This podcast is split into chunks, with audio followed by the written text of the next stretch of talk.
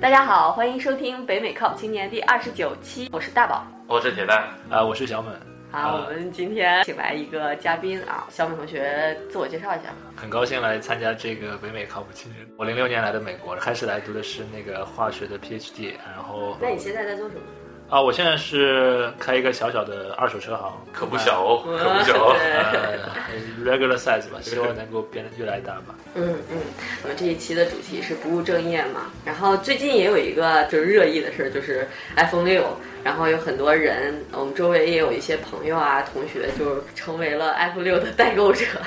就往回准备往回飞机子。好像听说小猛前两天好像差点去做这样的一件事儿啊。其实是这样子的，呃，我曾经做过 iPhone 的这个代购，iPhone 代购可能跟其他不太一样，就是一般都是护士啊、护士长啊、神医啊，可能我就相当于我在四年前当时是 iPhone 四的时候，等会儿，等会儿，这这些都已经把我弄懵了，慢慢来。因为我们之前有听友就是反映过说啊，那你们可不可以聊一聊代购的事儿？好像代购或者带东西也是这个代购党，对，也很也是这边一个特色，我们一直都没聊。然后但里面有很多专有名词，比如说刚才小猛提到的什么什么神一生神护士、护士 长啊，对你跟我们那个就是剥洋葱这一般个等级对这个等级说一下，我这个术语我不知道是有没有过期啊，毕竟我也是四年前的这个，嗯差不多是这还是估计差不多是这样啊、呃反正就是护士，就是说你去小护士，超还可爱的，是小护士。很萌的，小护士就是你就是一般很多都是 F two 啊或者怎么样，你在家里什么带孩子没事情做，可能去店里啊收收那就是跟学生一块来的家属，对吧？啊对，当然也有可能学生自己就是啊，大概意思就是，当然 F F 二啊或者是 J 二一般比较空，家属比较空嘛，然后就你买个菜啊，顺便去扫个货，然后嗯，都带一些什么东西呢？嗯，各种各样的，估计化妆我觉得那什么电电器啊，什么打印机、电脑啊，保健品啊什么啊，卡呀、各种各样都有吧。就是利用这边你可能某当地的这个或者网络的你打折资源啊，能当时买到更便宜、最便宜。然后，呃，护士长可能就是稍微上面一点，可能他管护士，管护士这样子的，对，然后或者是他带着护士去一下一次去扫很多货这样子，然后再往上可能应该就是神医吧，神医的话就是他收这些，他有资金优势，对他负责去分销卖，嗯。对卖这些这种东西这样子。嗯，，就是他有一些路子可以把这些对销出，去。基本上对。的我听到的情况就是这边弄好以后，先背到香港，啊邮寄到香港，然后香港要人力拖到深圳去，然后啊，从深圳再散货，因为到从美国到香港是不用关税的，嗯嗯然后从那个过去，相当于是一个啊，这是一个灰色地。带。本人我四年前其实当时还实地到香港考察，当时本来想护士长从护士长做去做神医的，但是去了之后发现很多呃别人已经定型了吧，然后觉得这个还是好像还不不挺不太容易的，就是新人对对级一级对对做到他那对对个，对，然后后来也权衡下来，觉得这个可能还是啊，小宝，你这个零六年过来，那时候刚刚是这个淘宝刚刚在中国开始兴兴兴盛的时候，嗯，对吧？真的是赶上了这个电商代购的好时代啊！对，其实其实现在真正意义上代购，我倒是没有怎么做因为我前面也跟那个 大宝说，那个 iPhone 其实还是不太一样嘛。对，iPhone 全是批量弄到大陆的，像平时你代购，比如说奶粉啊，或者对那个都是零买零买零卖寄到那边，然后有很多什么关税啊，现在大家就前两年开始国内查这些也都是因为你以零的嘛，一个个过没错没错没错找找这种华人运输公司之类的。之前我有个室友，他是做名牌包包的，嗯嗯，那当然你得有个非常土豪小伙伴，你在周围是吧？对然后然后经常要你寄点东西，对啊或者占点差价。慢慢慢慢就就给对对对，他干起来，这个嗯这个，而且经常你对啊，你就是基本上能跟这个店家打，这店家哇有新货到了，对吧？你还是各种名牌包包都能背一遍，就对呀。那你这个多好啊！也也是长姿势啊，对吧？对啊而且包包这个东西，大包装小包的，能运很多的回去。对对，然后像主要其实我已经因为现在毕竟自己车行也很忙，所以我不太关注了。但是我店呃店里有个同事，他是可能是自己实用的角度，他也不是想去收购炒货，所以说他就一直说啊什么时候到了，赶紧。他那个手机已经 iPhone 五坏了，已经不行了。然后他是负责我们店里面照相，就是车辆嗯让我们要拍照嘛，拍出来上面都是雪花了，而且他一直在忍忍。忍到这个 iPhone 发行的前两周，他的手机彻底坏了，五彻底坏了，就打电话不能打了，什 这么什么个这个手机挺识相的，对，然后要换代。其实还给我们店里造造成不小的损失，因为他是挺精打细算的。嗯嗯，然后你说我们这个车行要时时刻刻二十四小时才能够联系到吧，嗯嗯，然后也找不到，就是说等于说他没有电话了，对对他就憋着，一定要等到 iPhone 那一天，然后去排队什么的。然后当时我父亲可能想要个新的，然后我就说好吧，那我陪你，就有点想说陪他一块儿去去排这个，然后嗯嗯，嗯，因为当然有动心说多弄几个回去卖对，有嘛。都能这样像重操去旧业去也去了嘛，因为现在毕竟不像当时说什么，因为想想我一个 transmission 变速箱坏了就要三千块钱，所以觉得觉得一样去了就是嗯就想赚一笔，所以当时有个想法就是去那去去那个 shelter，呃 shelter 就是那种收容所，去找一些那个流浪汉。啥呀？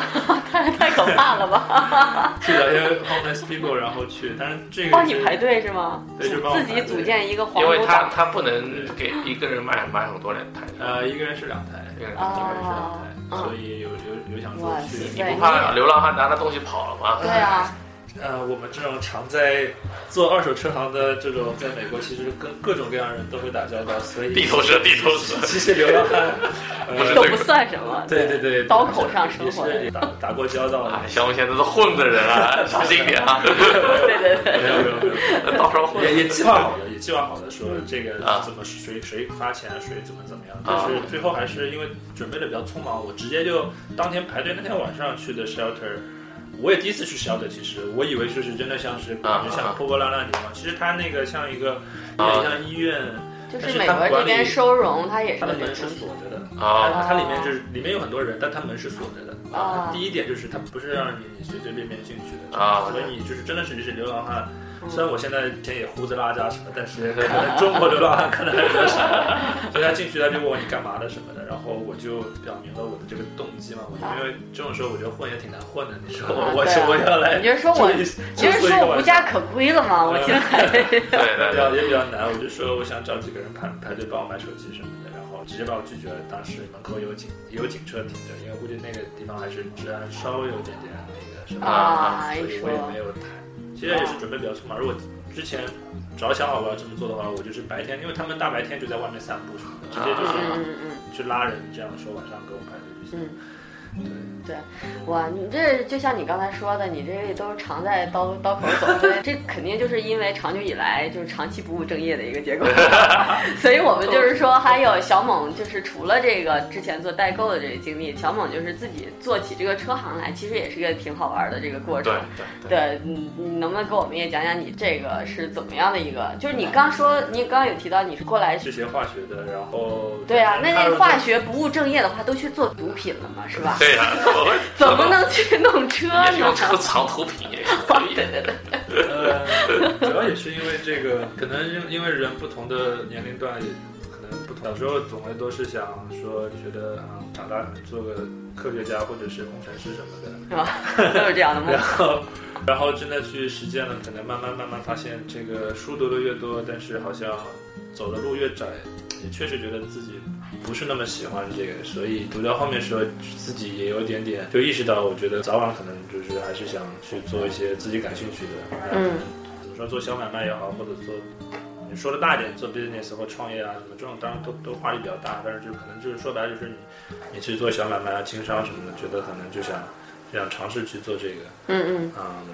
因为这样还是感觉自己还是比较喜欢吧。嗯对，虽然可能你面对的事情或人更复杂什么的，嗯嗯，嗯，包括你想那会儿做代做代购，可能也是有一个这样的心，就做点买卖啊。对对对，也是就是说，在这边留学生除了学业之外，想做点别的事情的情况还是挺多的。你想想看，你上一笔这个账你就知道了呀。嗯嗯你说你这个一个月工资，对吧？你这个真的做一个 professional engineer，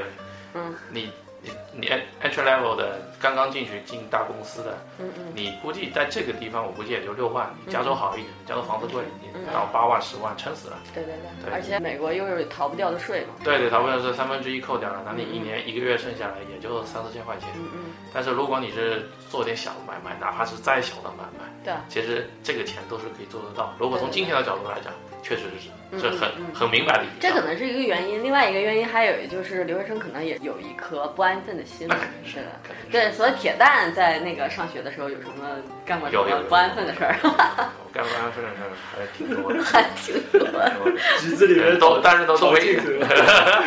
都没挣到钱。这个最关键。我等那时候是那个学那个什么生物能源嘛，嗯，生物能源就就用各种东西做酒精，然后也啊做做能源，OK，嗯然后呢，正好我们去开校友会，嗯碰到一个哥们，他在沈阳那边包了三千亩的那个盐碱地，嗯，他要种柳枝剂，就是植物能源吧，可以用来炼制酒精。然后呢，意思就叫我去当他们的那个，嗯，这是个新发明吗？还是不是不是啊不是，这很早以前的，嗯很八十年代的技术，嗯，就当他们顾问。但是然后他们把这他们的这个技术的 profile 弄过来叫我看一下，但我看完以后就发现他不太靠谱，要要帮他们做一些评估嘛。嗯然后呢，他们请了一个就是华盛顿大学的教授，嗯。但其实那个教授根本不是做这行的。嗯。然后呢，以及这个这个他华盛顿那个教授所用的技术太新了，嗯。新到已经就是这个业内都不认为这个是一个非常靠谱的技术，没有这个中式，嗯。呃，只有实验室的东西，而且理论什么都不是太健全了，嗯嗯。概念非常好。以前我们是用化学的物质把这个纤维素打掉，嗯打乱以后呢，就是再发酵做酒精。它用细菌的方式直接炼，你看细菌哈，听着挺搞笑的。用小动物来细菌是小的，很小动物，然后很小的不是动物，生物啊，把它把它给给给给分解掉，然后去做。但实际上用什么细菌，然后什么什么条件，怎么控制，怎么安全，嗯都没有讨论过，而且怎么样工业化实验。但是呢，就相当于是他们国内会有点被忽悠的感觉，然后我就哦。写了很好的反正是个项目，对是个项目，然后写了一个报告给他们，意思就是说这个这个是不太靠谱，我我可算了吧，咱们 你是不务正业的时候坚守了一次业界的良心，呃 对对对，你们就 小心一点，你们就小心一点，对，利用自己的知识，对，而且那时候是对这个行业是比较有热情，因为我自己读书也干这个事儿，嗯嗯。对吧？正好有一个 side project 可以做一下，只能练练手，嗯我觉得对以后也有帮助。因为我那时候就跟我导师说，哎，我以后想去开个厂，对啊这个我想先训练一下，这个怎么对？但是实际上呢，后来证实这个路就是个一路走到黑的，就是 没有尽头的。现在这个美国页岩气工业一上来以后，这这条路就就垮掉了。嗯，说明你很有远见啊！你当时就把这个东西给否了，是吧不？像我踏入了这车行的不归路。对，我也想去坐车。你看每个每年都有新车开，多爽！就是啊，你们俩都比较高大上，我那个不务正业的，就是最基本的留学生标配的一个，就是出去小咖啡馆打打工，哎，你们去咖啡馆打工是很多人的梦想，好不好？在 那是偶像剧里的。你要真的到那个后台，根本不是那么回事儿，好吗？就是你要在那个，尤其我觉得这压力非常大的一个工作，就是那个窗口外面的人在等，啊你在这个里面做咖啡的时候，你你感觉到的一分钟跟外面感呃跟你实际上的一分钟是不一样的。出现了那种，就是你可能让人家只等了三十秒，但是你觉得让人家等了三十分钟了，啊，就那种感觉。你你还是得呃就 drive through 那 to go 的是吧？不是，这是在学校的咖啡馆啊，学校咖啡馆，就是还还可以开车的。没有，就学生就在那排队。你知道，一下课的时候有很多学生。对对对对对对对。然后学生呢，有很多美国的本科生是挺 rude 的，其实啊他就会对你特别特别不耐烦或者怎么样。我经历过，就是做一杯 green tea latte 冰的嘛我最，喜欢喝 了。就冰的，其实里面都是糖浆或者我操！不要问不要问这种真相。对，然后里面放了冰块，然后那个糖浆我可能就是客人太多没有搅开，然后我递给他的时候，他就会反过来、呃、拿着那个杯子说 What's this？就问我说这是啥？啊然后我就再重新做一杯，这样嗯送给他，之前那一杯也拿走，就是这种程度。不过我觉得这件事情对我一个好处就是学到就所谓的服务精神。对对对对对，而且最关键的是，做我的那个师傅的那个是一个墨西哥人。我觉得在美国跟美国的，就是真的是劳动人民去接触一下，跟那个你平常接触到那些教授啊，还有同学是完全不一样的你。已经走群众路线了，非常好，非常好，思想觉悟非常高。对对 对对对，他会，他是一个特特别逗的人，而且你觉得他真的就是很简单每天的生活。啊然后他最逗的一件事情，呃我们也会讨论就是开心不开心什么的。然后我说，那你会有不开心的时候？他说当然有啊，人都有不开心的时候。我说那你举一个例子，你最不开心是什么？他想了半天，然后就说。比如我的狗丢了，我说这算什么不开心的事儿？你就知道你活的世界，你就突然会反思你平常对每个人的想法是不一样的。你说你师傅是墨西哥人对吧？啊，对，对本来老莫也是我认识的，就是人人群里面最乐观向上的，就是他们真的可以是，你有一块钱买面包吃，他也可以活得很精彩，边吃面包边跳舞那种。对对对，而且他们身怀绝技，好像在这边去钓鱼，就是那个钓最好的都是墨西哥人。我今天看了一个上等思维、上等社会思维和下等社会思维，都没有等级之说啊，只是一个跟分担跟大家分享一下。嗯嗯。他说上等社会思维最关键的第一点就是自我控制，嗯嗯。第二点呢是投资未来，嗯。第四点、第三点就是你为了当下要牺牲，或者你要忍耐，你要牺牲可能一些就是欢愉啊或怎么样子。嗯嗯。呃，当然这个其实就所谓的就怎么说呢？你就是为了长线投资的这个角度，但实际上说白了，这只是一种生活状态，嗯对吧？你能活得很精彩，别人看起来很光鲜，也许你根本不快乐。嗯嗯，这确实归结到一个问题，就是你为什么活着呀？对对对。咱们不谈那么深刻的话题对，。就是就像我刚才说的那个例子，那个墨西哥同事，他就没有可能没有想那么多，对对对他，但是他就是在他的那个世界里面运转的，他的那种快乐。我觉得呃就是呃咱们又回到咱们的主题上来说，就是不管你务正业还是不务正业的这个，关键是你怎么定义正业这个事。对我正业可以变成正业，正业也可以变成对我们有很多人就是走着走着不不正业变成了正业，对，对所以我得在这里批判一下中国的教育。就我们从小到大，我们最大的正业就是学习，学习对对就是真的忽略了很多学习以外生活中非常精彩的事情。有些时候是有点压抑自己的个性的发展，对对反而真正等到自己突然间，比如说研究生毕业了，发现哎，其实我根本不适合干这个，我也不喜欢干这个。嗯，可是我从小到大就是表现成一个好学生，就是这么一路过来的。我已经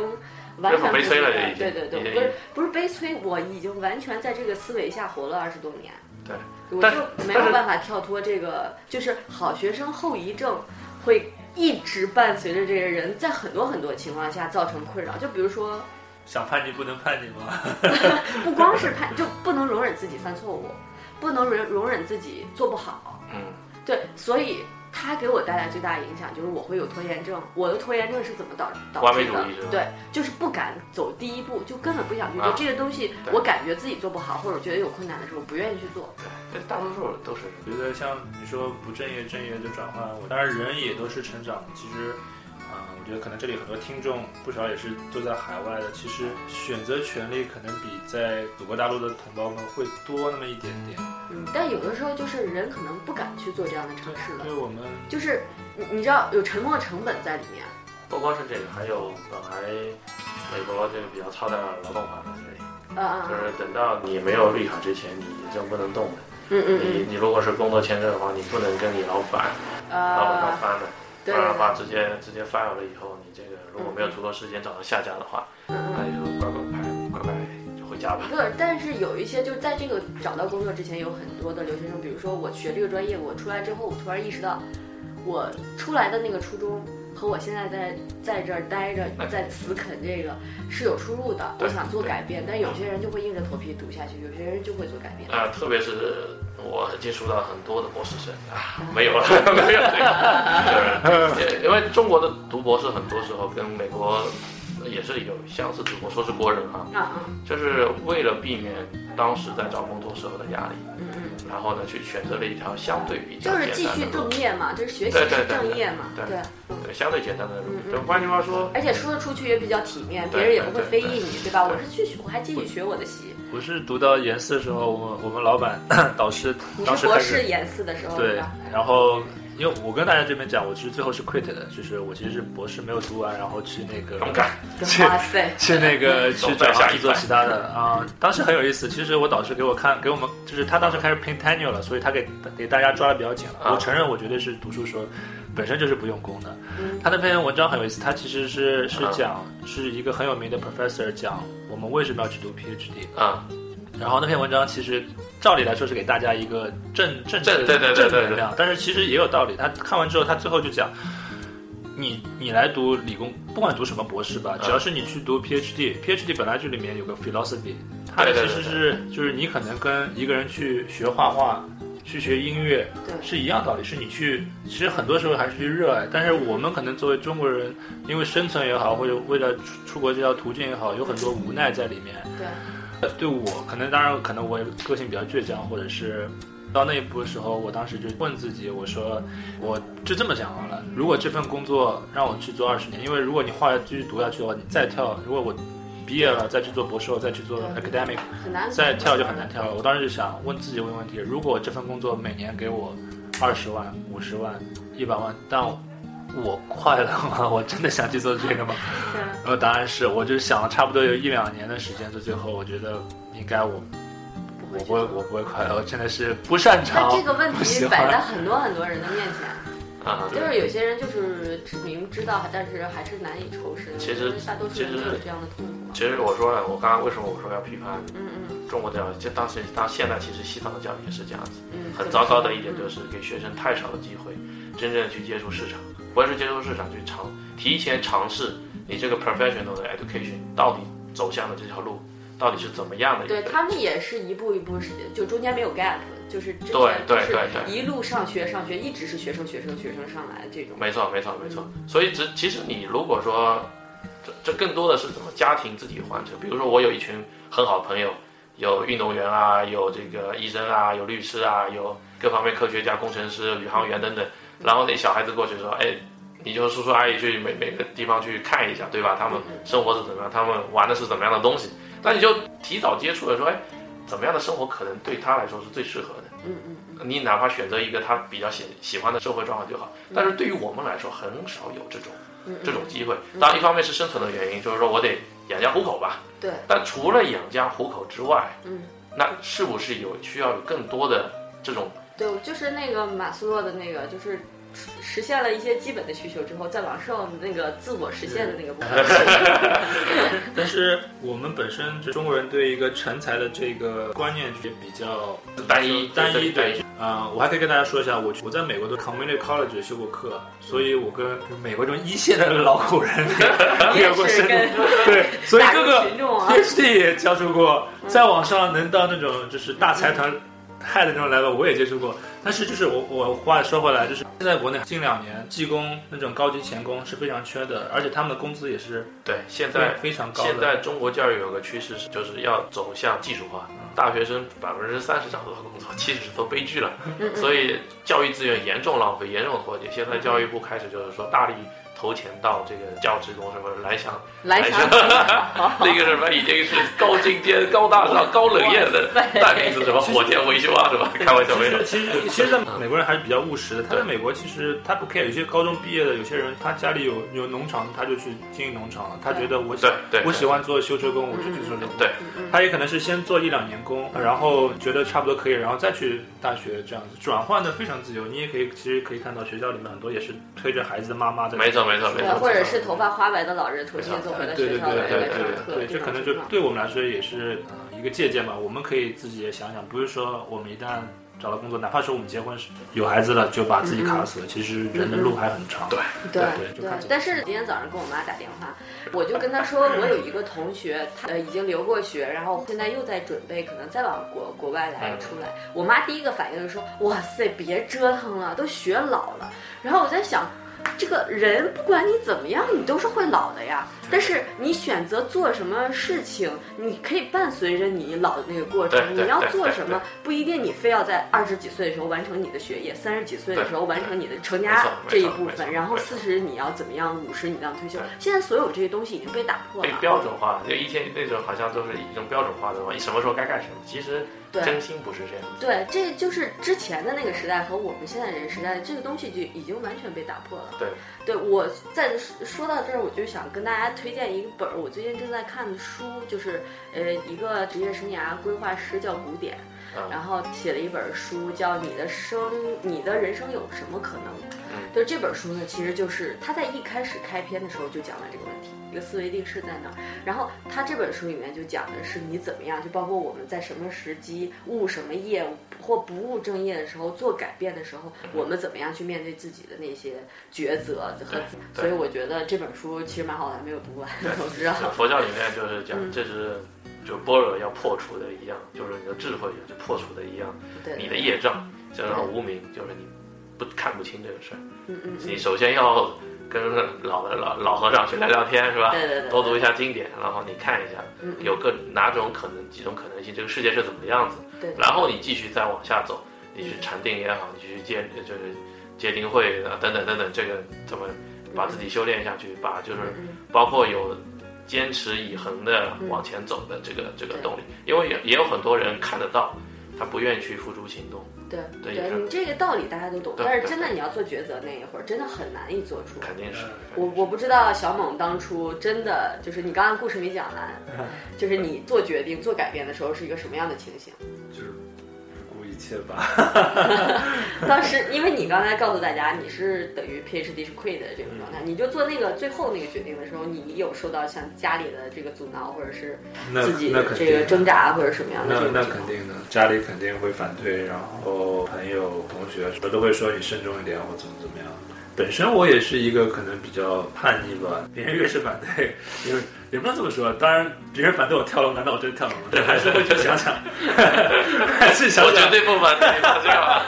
还是想想这个这个事情到底是怎么样的，会去想想。然后，其实我觉得你前面还有说很有意思啊，就是你刚刚说的时候，我在想这个问题。你说我们父母因为新中国的前三十年跟后三十年变化很大的，本身有这一方面大家认识的一个差别。但是你前面在说的时候，我突然在想啊，如果我们去看日本，呃，他们过去的六十年，就是他们父母上一辈的那个接受的环境跟下一辈其实是差不多的，嗯就是没有一个说一个突然来一个改革开放，或者突然来一个很社会巨大变革怎么嗯怎么样。呃，但是你看他们就是说，父母对小孩估计还是会看那么那么大，就是还是会说，哎，你找个医生、律师啊，嗯呃，稳妥一点啊，怎么怎么样。其实我就想，这感觉是不是子也会接受啊，在那种情况下，他们估计也有会叛逆的。我的意思是，会不会是其实是因为我我觉得日本也是儒家社会，还是就是我们儒家的一个社会的文化在里面，嗯嗯就是说，嗯、我们是比较倾向于中庸，比较保守，希我望想接接下品，我有读书高是吧？呃希望能够稳定啊什对对么什么的，对，肯定是。嗯嗯嗯我跟你说一个事实，那个那个现在日本现在不是呃安倍经济，安倍经济现在已经不行了嘛？去年嗯股市大涨百分之五十，是全球股票市场最好的。嗯然后现在量化宽松这个已经也没什么效果了。然后呢嗯，主要问题是什么呢？就是他日本的劳动经劳动法嗯，就是太太扯淡。现在他就是你进了大公司，大公司不能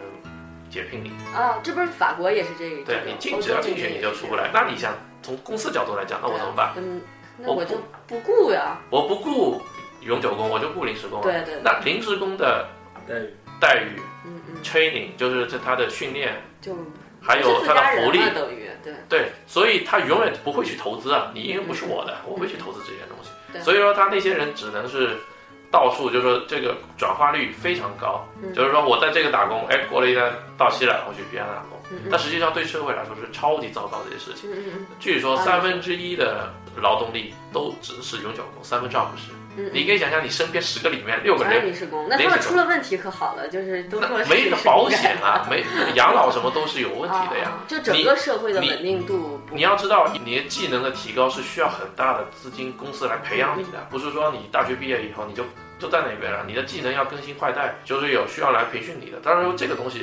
脱节的话，嗯你就是你的层次就只能在这里，你只能不停的在这个层次上换，你不能往上走，你的积累是没有用的。对，那这个的时候，对于日本来说的话，嗯所以他日本现在出现了一个什么情况，就是说。只要家里面有一个，就是说那个男男的一说出去，哇，我是太是个永久工，哇靠，超级吃香，是吧？不愁找老婆 啊，对对对，不愁找老婆。所以他对他们来说，我估计对于社会结构上的这个偏差，还是导致了对于对他们对于生活的选择啊什么会有一定的影响。对你得想办法找到一个永久的工作，对吧？对对对所以你就有那个压力，可能你比如说我们之前中国那时候比如房价很高，有蜗居啊什么什么蚁族啊那种词说，你说明是社会形态已经到达一定程度以后出现那种现象。他们那个叫打工皇帝，哇，就是说打了临时的工，然后然后打赚的钱比那种正式工还高了，他们觉得是一种很很很高尚的一个事情。但你想想这个事儿什么事儿啊，这是 对吧？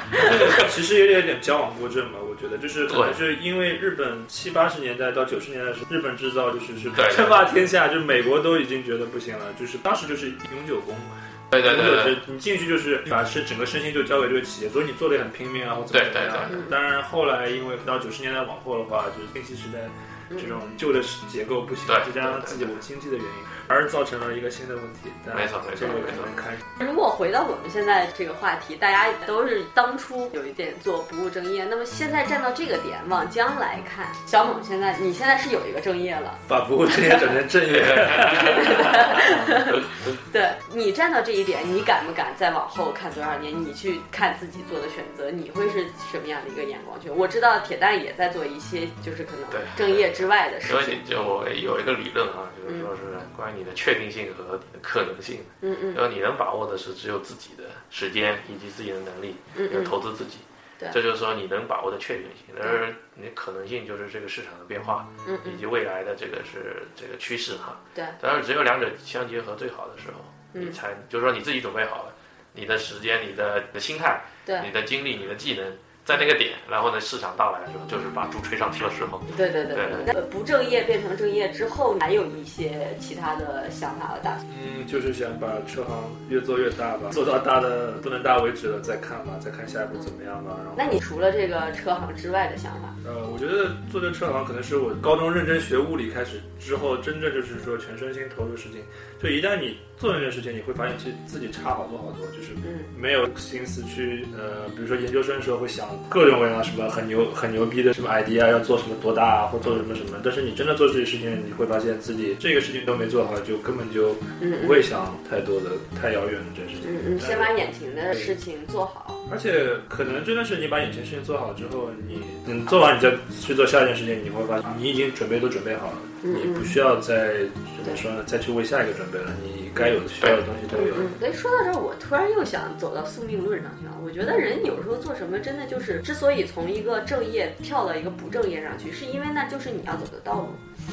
是这样吗？对啊，你到那个不正业上，你发现你再也没有办法找到其他的不正业了，你好像就找到你自己要走的那个路了。啊，因为我我自己的感受就是，什么事情你做的又轻松不费劲儿，做的又特别的呃就是擅长，然后你又特别愿意去做，就是正在走在你眼前的这这个事儿得真这是很重要的，不然的话，这个你还得去不务正业，你要直接要啊，对，先维持生存，对对对？对咱们不说这种非常高大上的对我们生存的基础是保证你能想前进。可能这跟那个我们每个人嗯当下的处境也有关系。如果说你一个人的话，可能你一人吃饱全家不饿；但是如果你已经拖家带口。拖家带口了，那可能如果我现在拖家带口，我当时拖家带口的话，我就老老实实。啊，决决定还决还要就重新再绝对不会做那么大决定，就可能是一就是一小步一小步去改变，不会一下子说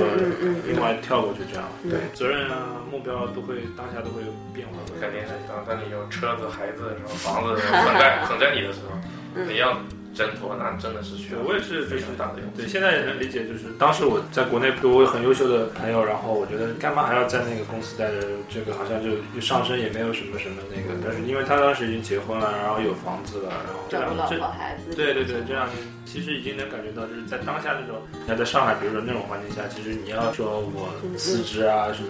怎么怎么样去做那些事，其实还是非常非常难。其实我们今天做这个节目，也不是说让每个人都铤而走险，你选择一个不务正业的路。就是人有的时候保持一个清醒的头脑，有时候可能做一点儿，你找到你人生真正的那个路，的那个是非常重要的。可能说你像，如果说你如果说你在你上班，你比如说你现在是有份朝九晚五工作，你虽然可能是朝九晚十的工作，但是你哪怕你每个每天你下来能用半个小时，你去去进锻炼也好，或者你用半个小时来看点东西，来给自己充电也好，你要这么坚持下来一年，你要觉远比你说我今天拍脑袋我辞职了，我突然说我要去开个什么、开个什么车行或者怎么怎么样，要更了不起，我觉得。对，因为你真的是能够说，我把这个一辈子的事情看成一个长期的这个投资，，好像不能单向线的去看任何人。像我刚才跟大家推荐那本书里面写的也是，就是他这个生职业是生涯规划师，他就提出了人生有四个象限，嗯就是宽度、深度、呃温度、高度，嗯，就这四个是你都要顾及的。你比如说，这个人可能做点什么特别大的决定，改变了人生的道路，这可能是在他的高度上做的储备。但是这个人如果安安稳稳的去过他的日子，照顾妻家老小的话，这是他人生的宽度。嗯这一个我我们去如果不批判就是之前的教育制度，说不要一个就一个象限去看学生的话，那我们也不能一个象限说这个人一定要做一些什么呃愤世嫉俗的事情才是一个成功的人生。子有没有四个温度、四个度都兼顾的大牛人呢？他有没有啊这个？，比较难，它就意味着你要花更多的精力。他而且他在那个书中提到，让不同样的人，比如说特别优秀的人，嗯，就是大家就是所谓优秀打打引号啊，就是大家眼里看到的成功者，去给自己四个象限评分，和嗯从田间找到一个就是农民伯伯来给自己四个象限去评分儿，你知道吗？他虽然每个象限给的分数相差很大，但是你最后做那个算那个总数的时候是相差不多的。所以就是说到最后，就是我们不管是务正业还是不务正业，你的人生肯定不是一个单一的标准去去做评价。这 话题好高啊！呃，你说到这个，我突然想到，你问我说要做什么，我突然想到，就是说很遥远、很遥远、很遥远之后，说你真的没有太多经济压力了，嗯其实我挺想到像类似到 shelter 啊之类的，做然后不是这个振臂一呼，然后跟我来搞搞一个什么，其实其实大家大家都想开公司，开什么什么，其实做一个教会是吧？你可以开个教会啊，搞一个自己小小宗教什么的。啊，对对对，大家得都心里都有个宗教梦啊。能减税的韩国人宗教？嗯对，OK，今天聊的挺好的，那我们今天就聊这么多，然后也再次感谢我们今天的嘉宾小猛，谢谢谢谢希。望以后还能再请到我们的小猛。好的。一定一定。大家可以继续关注我们的呃微信公众账号是北美靠谱青年，然后大家也可以发邮件给我们，我们的邮箱地址是八零 talk show，八零是数字的八零 at gmail dot com，嗯、谢谢大家，谢谢大家，谢谢大家。拜拜拜拜。